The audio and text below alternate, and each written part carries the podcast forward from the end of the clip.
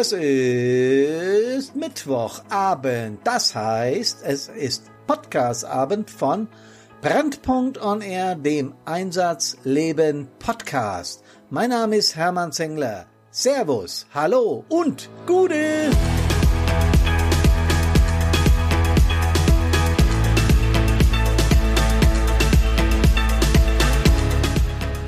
Ich freue mich wie immer, dass ihr dabei seid. Ich habe den 57. Podcast vor mir in Stichworten, wie ich das immer so tue. Der Titel ist heute, meinst du ernsthaft, ich mach deinen Scheiß die ganze Zeit mit?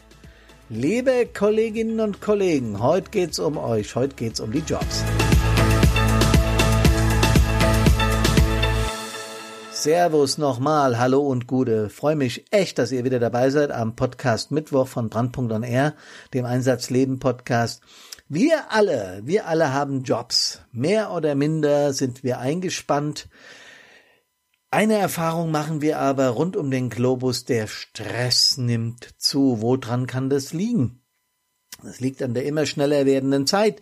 Ich habe in vielen, vielen Podcasts darüber gesprochen, dass wir durch die sozialen Medien nicht nur Ablenkung und News erfahren, sondern auch leicht getrieben sind.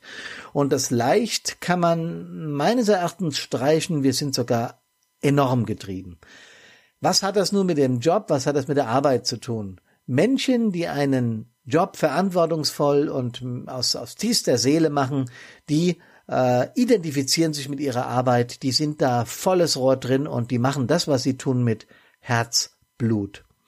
Jetzt sind sie aber auch noch, wie in unseren Fällen üblich, Mitglied einer Hilfsorganisation. Sei es die Feuerwehr, das Deutsche Rote Kreuz, die Johanniter, der ASB, das THW, das DLRG oder wie auch immer. Und je nach Größe dieser Einheit werden sie zu bestimmten Einsatzszenarien alarmiert. In meinem Fall im Feuerwehrbereich äh, war das damals so zwischen 200 und 400 Einsätzen im Jahr.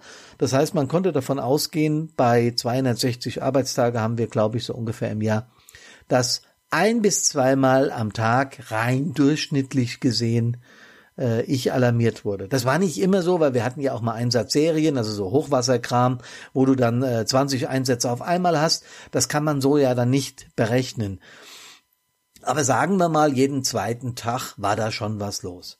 Das Ganze hat sich dann natürlich noch verstärkt, als ich in eine Führungsposition bei der Feuerwehr kam, also Gruppenführer wurde, Truppführer, Gruppenführer. Ich wurde dann auch irgendwann Zugführer und schließlich sehr jung mit 26 Jahren Stadtbrandinspektor. Auch davon habe ich schon mal erzählt.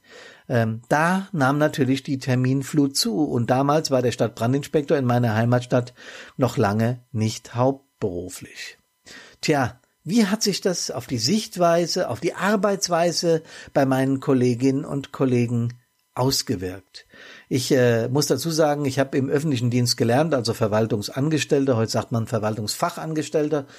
Ich bin damals dann äh, ins äh, nach meiner Ausbildung ins Sozialamt bekommen äh, gekommen und es war nicht nur Sozialamt, sondern da war auch noch Kultur und Sport dabei.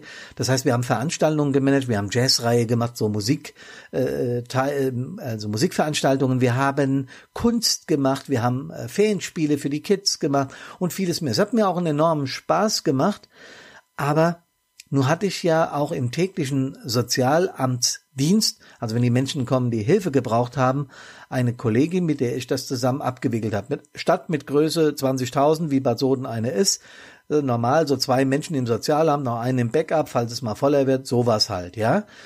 Und dann ging Laufen der Piepser. Und meine Kollegin war eine sehr erfahrene Dame, die im Sozialbereich sehr etabliert war. Aber trotzdem bin ich immer und immer, immer wieder von der Arbeitsstelle weg.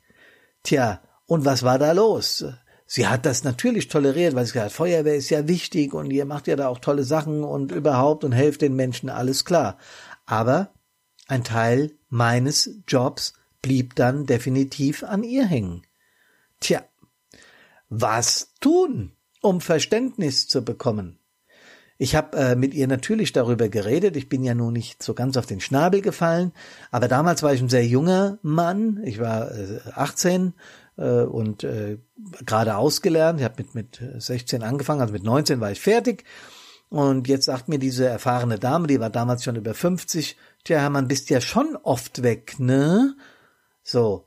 Und dann habe ich äh, ab und zu auch mal mit meinem Vorgesetzten, mit meinem Amtsleiter, so hieß es damals noch drüber geredet und habe um Verständnis geworben. Ja, da kam auch Verständnis auf. Aber wenn dann samstags eine Jazzveranstaltung war und ich hatte die Betreuung für diese Veranstaltung und musste dann wegen eines Großeinsatzes äh, in der Nachbarstadt während dieses Einsatzes weg, dann war die sagen wir mal, Begeisterungsfähigkeit meiner Vorgesetzten und meiner Kolleginnen und Kollegen ja, gar nicht mehr so doll ausgeprägt und deren Verständnis.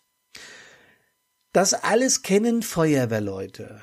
Dieser Teil aus unserem Einsatz Lebensrat, also was uns den Einsatz schwer macht, dieser Teil Job ist ein ganz wichtiges Tortenstück aus dem großen Kuchen der gesamten Feuerwehrarbeit. Das heißt, wir müssen uns gedanklich mit diesem Thema befassen. Was kann man tun, um Verständnis bei den Kolleginnen und Kollegen zu bekommen? Was kann man tun, damit da Akzeptanz entsteht? Zunächst mal ist es aus meiner Sicht wichtig, je nach Struktur des Ladens, bei mir war es jetzt ein Amt, bei euch mag es eine Firma sein, vielleicht seid ihr sogar selbstständig und habt einen Vorgesetzten. Das Wichtigste ist, den Chef einzubinden, je nach Struktur, den ganz großen Chef oder aber auch den direkten Chef.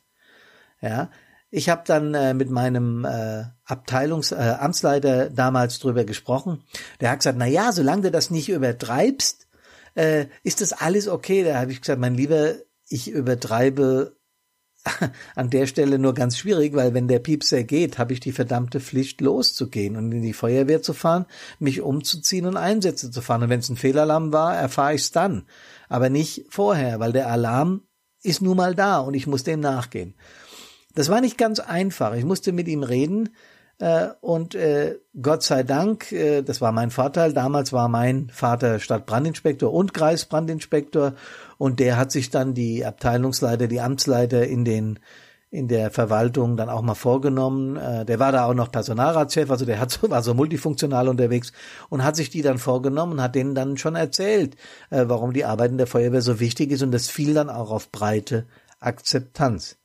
Sollte es aber zu Streitfällen kommen, weil Kolleginnen dann schon auch mal sauer sind, sagen, ja, ich habe ja Verständnis dafür, dass ihr Einsätze fahrt dass ihr helft, ist ja alles ganz toll, aber es wird immer auf meinem Rücken ausgetragen. So muss man wirklich gemeinsam, gemeinsam, und das empfehle ich an der Stelle, mit dem Chef sprechen und äh, ihm die Situation schildern, auch ein bisschen Tagebuch führen, wie viele Stunden fehle ich denn insgesamt und dann da möglicherweise auch für Ersatz sorgen. Ja, das muss passieren in so einem Fall. Was ich gemacht habe, ist, äh, ich habe meinen Kolleginnen und Kollegen Einsatzbeispiele geschildert, was so abgegangen ist, welche schweren Einsätze wir zum Teil auf Bundesstraßen, auf Autobahnen oder äh, auch bei, bei Bränden, bei Hilfeleistungen hatten. Und das fiel schon, also diese, diese Resonanz fiel dann auf fruchtbaren Boden, weil die dann auch gesagt haben, was, das müsst ihr alles machen im Ernst, das kann ich mir überhaupt nicht vorstellen, ja. Also Aufklärung an der Stelle. Ich habe einen Jahresbericht mitgebracht, und als ich dann selbst junger Stadtbrandinspektor war, habe ich eben auch bei anderen Arbeitgebern für die Arbeit unserer Feuerwehr geworben. Auf keinen Fall sollte der Mitarbeiter oder die Mitarbeiterin die negative Stimmung, die durch sowas entstehen kann, alleine aushalten. Denn es wird sehr schnell, sehr schnell zu einem äh, Rückgang des eigenen Engagements führen, weil sie auf den Job oder er ja auf den Job angewiesen ist.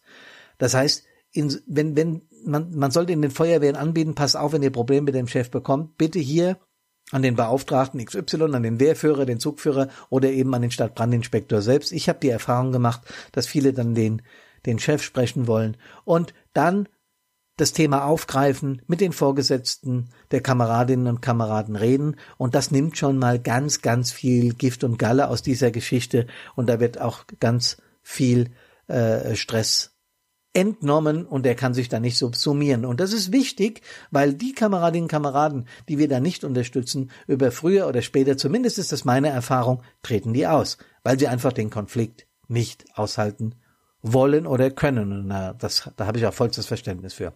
Was kann man sonst noch tun? Die Kolleginnen und Kollegen zum Tag der offenen Tür einladen. Mal eine Veranstaltung in der Feuerwehr machen, haben wir übrigens öfter gemacht, wo wir alle Mitarbeiter äh, der Stadtverwaltung, in dem Fall, da war es natürlich leicht, eingeladen haben und sie konnten sich mal ein Bild von dem machen, welche Arbeit wir da leisten. Äh, an die eigene Situation erinnern. Wie wäre es denn, wenn bei dir was wäre, wenn einen Schlüssel stecken lässt, wenn wir dir irgendwie helfen müssen? Ähm, das hilft ganz viel. Also Assoziationen wecken mit dem, was wir im täglichen, in der täglichen Arbeit halt äh, unserer Hilfsorganisation tun.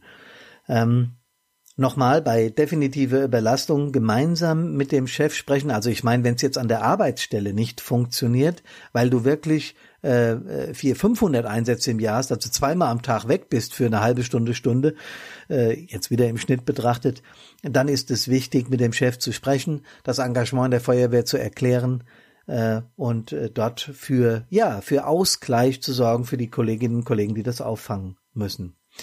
Äh, ihr Selbstständigen da draußen, wenn ihr das hört, ähm, das gilt natürlich genauso für euch. Ihr habt ein Recht darauf, wenn ihr äh, Ausfall äh, von Aufträgen habt durch die Feuerwehr, ihr habt ein Recht darauf, das in Rechnung zu stellen. Ich bin jetzt nicht sicher, ob in jedem Bundesland die Rechtsprechung, also die, die, die Gesetzgebung da gleich ist, aber ich weiß es halt von Hessen und auch von einigen anderen Bundesländern, dass dort auch äh, aus, äh, Einnahmeausfälle kompensiert werden können für Selbstständige.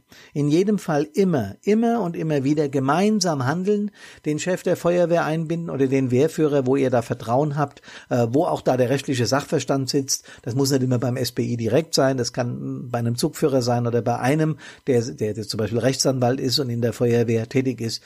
Äh, sowas gibt's immer und immer wieder. Also wendet euch an den, der damit umzugehen weiß, aber durchsetzen zum Schluss. Und da ist auch nochmal ein Ansatz, muss es immer der Stadtbrandinspektor im Magistrat oder im Gemeindevorstand. Und da kann er sich ganz leicht das habe ich immer so gemacht, den Bürgermeister mit ins Boot holen. Eine klitzekleine Rechnung, damals in den 80er Jahren war immer, eine Berufsfeuerwehr kostet das Siebenfache einer freiwilligen Feuerwehr. Ob das heute noch exakt genauso ist, weiß ich nicht. Mir ist auch bewusst, dass wir ganz viele hauptberufliche Feuerwehrleute in größeren Städten und Gemeinden haben, die dann auch äh, gleich den, die, die, den Werkstattdienst, den Fahrzeugdienst, also das Aufrüsten, Nacheinsetzen und so weiter übernehmen. Und das ist ja auch gut so. Aber das ist nicht vergleichbar mit einer Berufsfeuerwehr, wo, wo drei Schichten gefahren werden müssen, wo, wo noch Verwaltungspersonal hin muss und so weiter und so weiter. Das können wir uns und wollen wir uns in Deutschland nicht leiden und leisten. Und ganz ehrlich, da ginge auch ein Teil unsere Kameradschaft, glaube ich, flöten. Was gar nicht geht, ist so eine Parallelität. Das heißt, äh, zehn Mann in einer Feuerwehr sind beruflich und 20 Mann sind freiwillig. Das wird immer und immer wieder zu Zoff führen. Ja? Hauptamtlich ist was anderes. Die haben einen Job, die haben die Fahrzeuge sauber zu halten, die haben das Gerät, äh, die Gerätschaften zu warten und so weiter. Auch da gibt's Reibungspunkte, da werde ich ein anderes Mal drüber erzählen. Aber Leute, wir können uns in Deutschland flächendeckend keine Berufsfeuerwehr leisten. Deswegen müssen wir die 997.000 Mann, die das noch freiwillig machen in Deutschland, es waren übrigens mal 1,3 Millionen, ihr wisst das, ne?